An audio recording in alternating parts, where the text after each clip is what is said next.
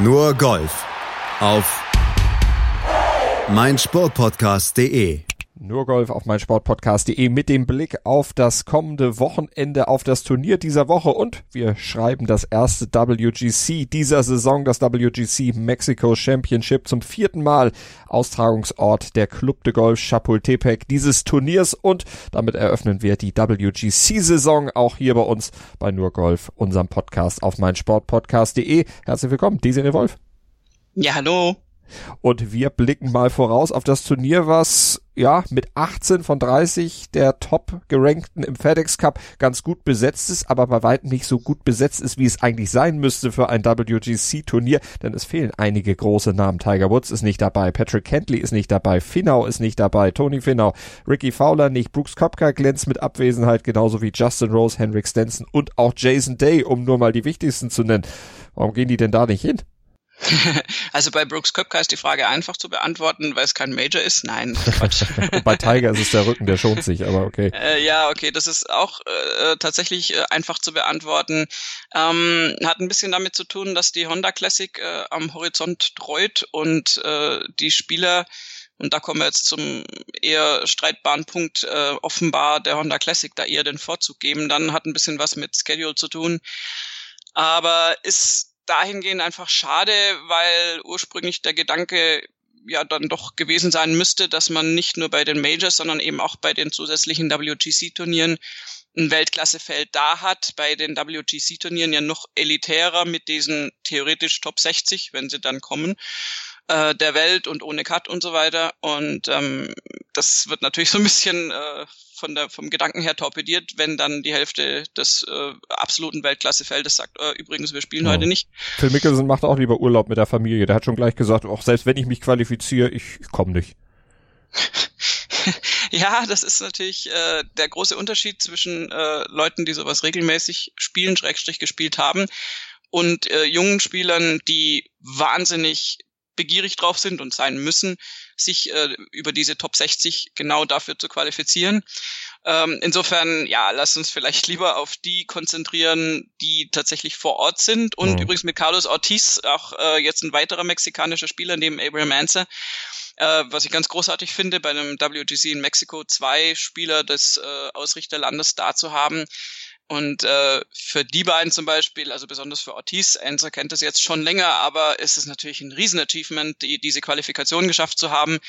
Also das gibt's natürlich auch diese Sichtweise, die mhm. ist nur nicht die der Top Ten der Welt. Ja, die freuen sich auf jeden Fall, die Mexikaner, dass ihre Jungs dabei sind, werden die sicherlich ordentlich anfeuern und der Publikumsliebling ist ja auch da, Patrick Reed.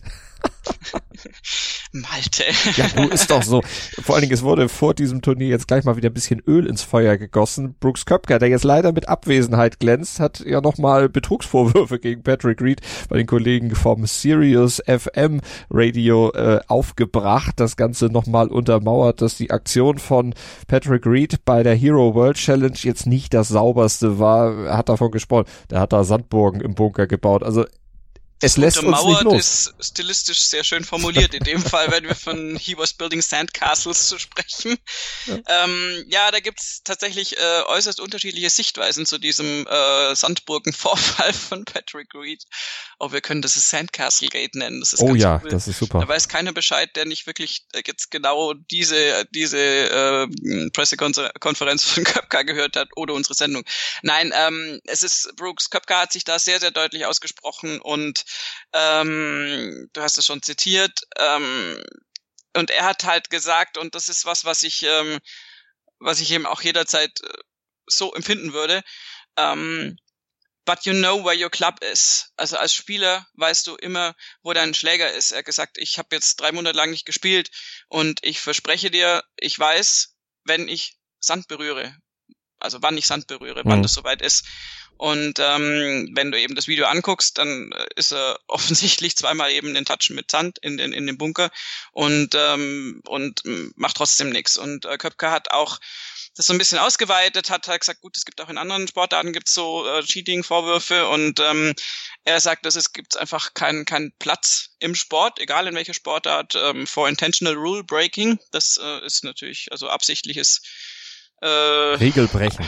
Regelbrechen, ja, das, das klingt jetzt so nach irgendwie was Schlechtes gegessen haben, aber egal. Ähm, er hat auch einfach selbst. Da könnte ich jetzt auch noch was zu sagen, ich erspar's mir. nee, nee, lass mal. Und ähm, er hat auch gesagt, äh, in irgendeiner US Open hätte er wohl eben gesehen, wie irgendein Spieler rechts raus ins Rough gehauen hätte mit dem Abschlag und dann mit einem Dreierholz wirklich praktisch die ganze Fläche hinter dem Ball, wo der Schläger dann runterkommt, erstmal so schön, schön runtergepattet hätte und äh, dann eben flockig mit einem Wedge irgendwie dann aufs, aufs Fairway wieder zurückgeschlagen hätte. Und ähm, damals hat er wohl nur zu den Mitspielern gesagt und oder zum anderen Mitspieler natürlich, wenn es ein Dreierflight war, ähm, das ist ja wohl nicht richtig. Und heutzutage sagt er mit seinem Standing, was er jetzt hat, als Weltranglisten ehemaliger Erster und wahrscheinlich auch bald wieder, ähm, würde er da einfach jetzt ganz sicher auch was dazu sagen und entsprechend das kritisieren und auch melden, weil er es eben ganz furchtbar findet. Gibt aber auch Spiele wie Gary Woodland, der hat sich jetzt auch in einem, in einem Radiointerview irgendwie geäußert, der sagt, Mai, Patrick Reed ist ein Gewinn für jede Mannschaft. Das ist so ein Spieler, den die Gegner hassen, aber du bist froh, wenn du den dabei hast. Und das war ähm, ganz, ganz gut beim President's Cup, dass der im Team war. Da gibt's also einfach äh, durchaus Leute, die das anders gesehen haben. Und ähm, ja, da wirst du nie auf einen Nenner kommen. Muss man auch nicht der einzige Nenner, ich glaube, auf den wir uns vielleicht einigen können, und nicht vielleicht, wir zwei uns ganz sicher, die Sandburgen sind jetzt äh, eher so nicht okay gewesen. Hm, genau, wir können eigentlich auch sagen, bescheißen ist bäh. Ja, oder so. Sagen wir es mal ganz, ganz deutlich. Ja, ganz sagen wir es genau. einfach ganz deutlich, sagen wir es, wie es ist. Aber Brooks Köpker, du hast gesagt, der erhebt die Stimme, sagt jetzt was. Kann er jetzt auch machen mit der Tapferkeit, weit außerhalb der Reichweite von Patrick Reed jetzt gerade zu sein. Aber ich glaube, er wird es ihm auch ins Gesicht sagen. Äh, ja, und ehrlich gesagt, gegen Brooks Köpka, also den wird Patrick Reed jetzt nicht irgendwie, mit dem wird er nicht äh, vor die Tür gehen wollen und schlägern wollen. Ähm, das ist meine Der hat Güte, Muskelmasse zugelegt, der Köpka. Schon wieder. das war Deschambeau, da hast du was durcheinander gebracht. Der Köpka auch. Nein. Wir haben doch seine, seine Nacktfotos da noch gesehen. Äh, Letztes ja, Jahr. aber ist schon ein bisschen nicht, her. Da hat er sich doch runtergehungert. Ja, aber der ist trotzdem Jetzt noch kräftig. Jetzt hat er wieder, Jetzt hat er sich wieder äh, nach oben gewirtschaftet, glaube ich. Sieht aber fitter aus als Patrick Reed. Äh, das meinte ich eben auch. Und äh, ich würde ihm in einem äh, ähm, Eye-to-Eye-Duell äh, würde ich ihm definitiv die größeren Chancen einräumen. Wobei man weiß es nicht. Auch golferisch. Aber lassen wir Patrick Reed mal ja. außen vor. Der ist jetzt keiner der großen Top-Favoriten in Mexiko. Vielleicht wird er uns überraschen und davon gerade angestachelt sein. Ich weiß, er hört zu, aber egal. Sicher. Rory McIlroy, der größere Favorit nur Top Fives bisher in dieser Saison eingeholt. Und weil du vorhin sagtest, Brooks Köpker vielleicht bald wieder Nummer eins in der Welt. Ich glaube, Rory hat was dagegen. Äh, erstens das. Äh, zweitens hat er die extra Motivation, dass er tatsächlich auch äh, äh, alle WGC-Turniere gewinnen könnte, also nicht alle gewinnen könnte, das war jetzt völlig falsch formuliert, er könnte den äh, WGC-Slam komplettieren, wenn er das WGC in Mexiko gewinnt, weil die anderen drei hat er schon und würde damit in die Fußstapfen von Dustin Johnson, äh, äh, was, wie sagt man, äh, treten der das ja schon 2017 geschafft hat, weil Dustin Johnson äh, das für WGCs ist, was Brooks Köpker für Majors ist nämlich ein Seriengewinner. Und insofern hat McElroy da tatsächlich noch eine extra Motivation, ähm, dass er jetzt die Schlussrunde bei der Genesis so na, nicht weggeworfen, aber eben nicht besonders äh, prickelnd bewältigt hat und noch zurückgefallen ist auf den geteilten fünften Rang, ähm, war jetzt sicher nicht, nicht hilfreich. Andererseits ist es bei einem Spieler wie McElroy auch nicht so, dass der da jetzt zu Tode traumatisiert rausgehen wird der ist einfach in einer unglaublich beständigen Form. Das ist genau das, was er vor über einem Jahr angekündigt hat, was er machen möchte, regelmäßig auf der PGA Tour spielen, Schwergewicht auf der PGA Tour, nicht auf der European Tour und dafür eine Konstanz reinbringen und eben sich auch nicht durch zu viel Reisestress da aus, aus dem Rhythmus bringen lassen. Und das ist genau das, was er macht und äh, also das ist jetzt irgendwie Feldwald- und Wiesenweisheit, dann springt auch gelegentlich dann mal ein Sieg erfahrungsgemäß bei ihm raus. Und das ist absolut nicht auszuschließen, dass das in Mexiko passiert. Gibt es allerdings auch noch andere Namen, die mir da einfallen würden. Das kann man auf jeden Fall so sagen. Dustin Johnson zum Beispiel, der Titelverteidiger. Ja. ja. Oder Adam Scott, der Sieger der letzten Woche. Ja, ähm, da gibt es tatsächlich ein großes Feld von Namen, die da in Frage kommen würden, weil der Golfplatz jetzt einfach äh, für ganz viele unterschiedliche Spieler da eine passende Wiese anbietet. Ja, ein klassisches Design. Kann man sagen ja, äh, klassisches Design auf jeden Fall. Ähm, wir haben also natürlich jetzt, das muss irgendwie der Form halber erwähnt werden, obwohl es, glaube ich, auch alle Zuhörer inzwischen wissen, die uns schon länger verfolgen. Ähm, Mexiko heißt in dem Fall natürlich extreme Höhe. Wir haben dadurch eine komplette andere Berechnung der Längen, sprich die Bälle fliegen natürlich weiter. Du kannst 10 bis 20 Prozent mehr Länge einrechnen.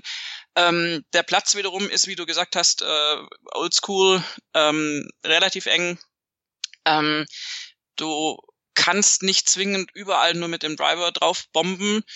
Ähm, das ist auf diesem Platz einfach äh, strategisch nicht, nicht sinnvoll. Insofern ist das, also diese Länge ist jetzt äh, auf, in der Höhe irgendwie relativ. Das geht schlicht und ergreifend darum, äh, damit gut äh, zurechtzukommen, das taktisch gut anzulegen und ähm, letztendlich äh, ja, du, du landest eh auch gar nicht immer auf dem Fairway auf diesem Platz. Das ist, kannst du gar nicht anstreben. Da wirst du niemanden finden, der irgendwie eine Fairway-Treffstatistik hat, die da irgendwie einen sehr, sehr, sehr hohen Prozentsatz hat. Das ist auch nicht wichtig. Das war auch bei DJ letztes Jahr nicht so. Ähm, aber du musst tatsächlich äh, unglaublich gut die Grüns anspielen können. Wir bewegen uns immer noch auf ähnlichen Grünsorten. Ähm, immer noch Poa Anua übrigens auch mit dabei, mhm. ähm, wie in Genesis. Und ähm, die Grüns sind aber trickier zu spielen, sind ein Tick langsamer. Und zum Teil Weil, echt onduliert, ne? Augusta-Style in einigen ja, Varianten. Ja, so ein bisschen tatsächlich. Also da, da kommt es wirklich drauf an, dass man damit gut umgehen kann und und auch trotz dieser Ondulationen den, den Ball vielleicht idealerweise schon von vornherein näher an die Fahne bringt. Du kannst in dem Fall auch eben mit den Wellen spielen, dass Bälle zum Beispiel wieder runterrollen oder also das musst du wirklich dir gut überlegen, was du da machst. Da ist es übrigens tatsächlich auch von Vorteil auf diesem Platz, wenn man den schon gespielt hat. Ähm, das äh, sagen mehrere Spieler, weil du, weil du diese Erfahrungswerte ein bisschen brauchst, wie sich, wie sich das dann verhält, wie du mit diesen, mit diesen Wellen spielen kannst. Das ist schwierig zu antizipieren, wenn du wirklich zum allerersten Mal auf diesem Platz spielst. Ähm, gibt allerdings auch nicht so wahnsinnig viele Spieler, die wirklich zum ersten Mal da unterwegs sind, weil wir ja natürlich unser Weltklassefeld haben. Aber das wird sicher interessant werden. Ich könnte mir auch vorstellen, dass die beiden Mexikaner im Feld da durchaus äh, ihren Heimvorteil nutzen äh, möchten und äh, sich da aber wiederum auf diesem Golfplatz natürlich auch gut auskennen.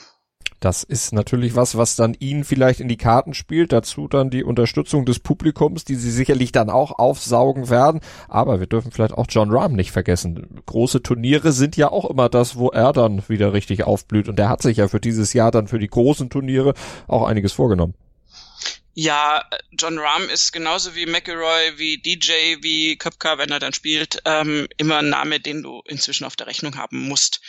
Ähm, das heißt dann nicht, dass der zwingend immer Top 3 landet, aber er hat auch ähnlich wie McElroy da eine sehr, sehr, sehr gute Quote mit vorderen Plätzen und ist auf jeden Fall in der Lage, mit so einem Kurs umzugehen. Ähm, der, der, der Golfkurs erfordert eine hohe Kreativität, würde ich sagen. Also es ist einfach ein, ein gewisser Reiz rauszukriegen, wie spiele ich den, wie spiele ich die Grüns an, wie, wie lege ich das an oder wie befreie ich mich dann aus der Situation, die ich jetzt gerade eben kreiert habe. Ähm, das ist bei John Rahm mit Sicherheit, weil der ja super risikofreudig ist vom Abschlag. Es wird es sicher öfter der Fall sein, dass der dann irgendwo liegt, wo er sich dann überlegen muss, wie er sich jetzt da weiter bewegt. Und ähm, das traue ich ihm zu und ich könnte mir vorstellen, dass ihn das reizt, dass er da dann dass er Bock hat, das, das, das rauszukriegen. Ähm, ob er dann in der Lage ist, das umzusetzen, werden wir sehen. Ähm, dazu gehört, wie gesagt, dann ein wirklich tolles Spiel auch um die Grüns rum, um, um dann eben sich möglichst in die Nähe der Fahne zu bringen, ähm, weil auf diesen Grüns tatsächlich so ist, dass wenn du weg bist, wenn du weit weg bist von der Fahne auf dem Grün, ist ein Dreipart nie ausgeschlossen, so ungefähr. Also das ist dann nicht zwingend was, was du auf gar keinen Fall tun darfst, oh. weil es wird öfter vorkommen. Aber wenn du es schaffst, irgendwie dich ein bisschen näher zur Fahne hinzubewegen, ähm, gibt es nicht so viele, also einfach aufgrund der Langsamkeit, nicht Langsamkeit, aber dass die jetzt nicht so ganz pfeilschnell sind, die Grüns, gibt es den Fall nicht so oft, dass du jetzt ganz nah am Loch bist und dann irgendwie vorbeischiebst aus irgendeinem Grund. Ähm, also da ist die Wahrscheinlichkeit dann tatsächlich äh, viel, viel höher, den Ball auch reinzukriegen. Ähm, sollte man denken, das ist per Entfernung schon klar, aber das ist tatsächlich ja manchmal so, dass auch ein Meter Putts auf anderen Grüns absolut schwierig sind. Und das ist hier gar nicht so der Fall. Und insofern, ja, kommt es darauf an, wie man das anlegt. Ich bin sehr gespannt, äh, weil wir das sehr gerne anschauen, wie die Spieler das taktisch angehen.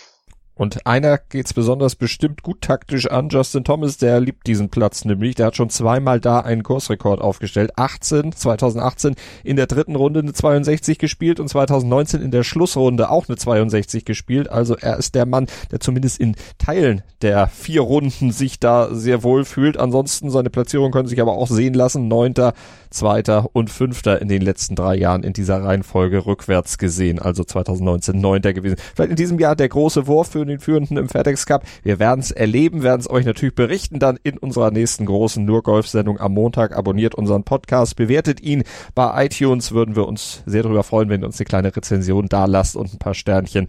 Und dann hören wir uns in alter Frische am Montag wieder hier bei Nur Golf auf mein Sportpodcast.de. Danke euch fürs Hören und danke dir, Desiree. Gerne. Schatz, ich bin neu verliebt. Was?